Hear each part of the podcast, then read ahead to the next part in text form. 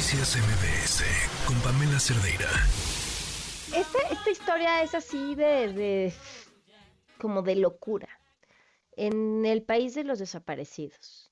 Eh, fíjense, justo el dato esta semana era en las entidades en las que habían revisado las listas de desaparecidos para ver si encontraban algunos y en realidad no estaban desaparecidos, sino que ya los habían encontrado y demás, y tratar de mejorar los números, que ha sido la intención del presidente Andrés Manuel López Obrador, eh, encontraron eh, que habían encontrado más de mil personas que estaban reportadas como desaparecidas, pero en el mismo periodo de tiempo habían desaparecido el doble de los que habían encontrado. Entonces, en realidad, hacer o conseguir que esa lista disminuyera, pues iba a ser prácticamente una tarea imposible. ¿Por qué? Por el número de desapariciones que tenemos. Pero ahora la Comisión Nacional de Búsqueda, que tendría que estar enfocada en eso, en encontrar a más de 111 mil personas en este país, tiene una tarea. De verdad que no, no, no podría imaginarme la más caprichosa que esta. Una tarea eh, de, de la mano de la Secretaría de la Defensa.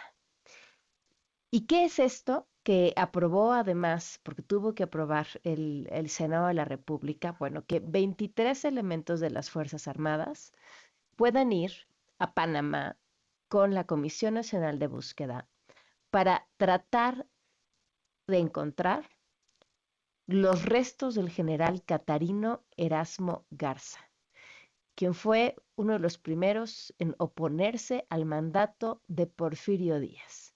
Prioridades nacionales. Laura Ballesteros, senadora por Movimiento Ciudadano en la línea. ¿Cómo estás, Laura? Buenas tardes. Hola, Pamela, ¿cómo estás? Buenas tardes. Como siempre, con mucho gusto de platicar contigo y tu auditorio. Es una locura, ¿no?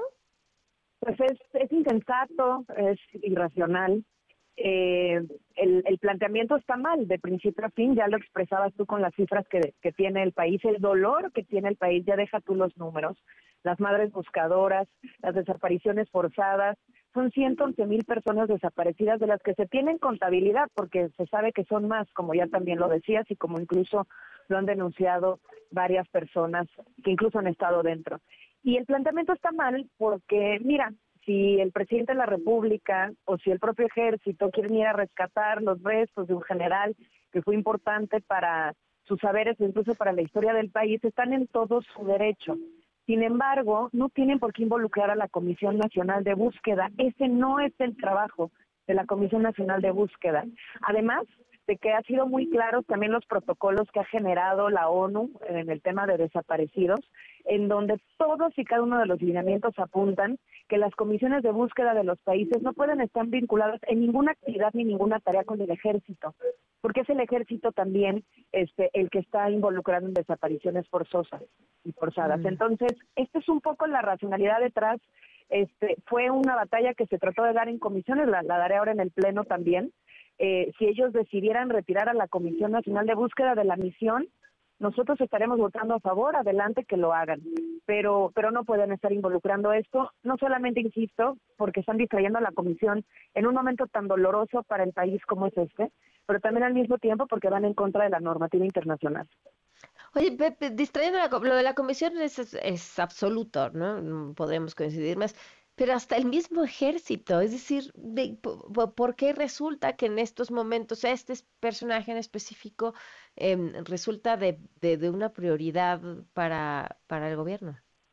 Sí, mira, en eso evidentemente creo que ha sido consistente, ¿no? No decepciona, ha sido consistente con el estilo del gobierno, ¿no? Es decir, las prioridades son a capricho este, y pues esa personalidad es uno de los protagonistas del libro del presidente de la República, este, y pues es un héroe admirado para él. Eh, la propuesta que están haciendo es que sean 20 militares los que vayan en esta misión, y de nuevo, ¿no? Involucrando a la Comisión Nacional de Búsqueda, que además ni siquiera tiene ni pies ni cabeza, porque son restos de hace muchas décadas. Incluso más bien quien tendría que estar involucrado es la Secretaría de Cultura porque necesitan más arqueólogos que, expertos este, en búsqueda de personas. Híjole, pues ahí está, va a pasar entonces al pleno y se va a volver a discutir ahí. Sí, se va a volver a discutir en unas horas. Ahora estamos en medio de un montón de votaciones importantes también, sobre todo de, de en materia de justicia y posiblemente también con el tema de la ministra, pero, pero pues sí, habrá que dar la batalla, hay que dejarles claro que el procedimiento estuvo mal, que además técnicamente no pasa la, la prueba de la risa y que es una falta de respeto para las víctimas este planteamiento. digo nada más para poner en contexto al público, hablabas de, de, de, de la fecha de fallecimiento, es de 1895. Pues por eso te digo que, o sea, más vale que manden mejor arqueólogos. ¿Qué tiene que hacer la comisión de búsqueda ahí? Oye, aprovechando que te tenemos en la línea y justo con eso, ¿cómo van con, con el tema de la ministra de la Suprema Corte de Justicia, del nombramiento? Pues mira, es un tema que seguirá avanzando con, con el paso de las horas en términos de definiciones. Lo que sí es muy claro para Movimiento Ciudadano y por la mañana Dante Delgado lo estableció de manera muy puntual, así como también Clemente Castañeda. Para nosotros es fundamental proteger al Poder Judicial de nuestro país, reconocer que hay una crisis en el Tribunal Electoral y que el Senado tendría que estar haciendo su trabajo para nombrar a los, a los magistrados pendientes. Este, en total, entre eso y órganos autónomos son más de 190 nombramientos que se tienen que hacer. Y es increíble que las fuerzas solamente se concentren para un solo nombramiento. Nosotros creemos que tiene que primero darse un debate para poner por delante todo lo que lo que está pendiente. Y entonces sí platicar sobre sobre cómo podemos ir resolviendo cada uno de los temas, pero ni siquiera se ha debatido eso.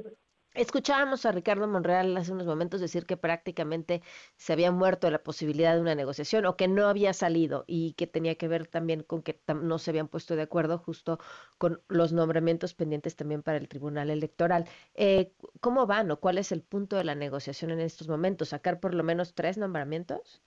Yo quiero ser muy respetuoso, obviamente, de, la labor tanto de Dante Delgado como de Clemente Castañeda, pero sí decirte, como ya en la mañana se estableció, que para nosotros la defensa del Poder Judicial es fundamental y que eh, resulta también inaceptable que no sea prioridad que lo quieran mandar hasta febrero, sobre todo en el marco de la crisis que se está viviendo ahorita en el Tribunal Electoral.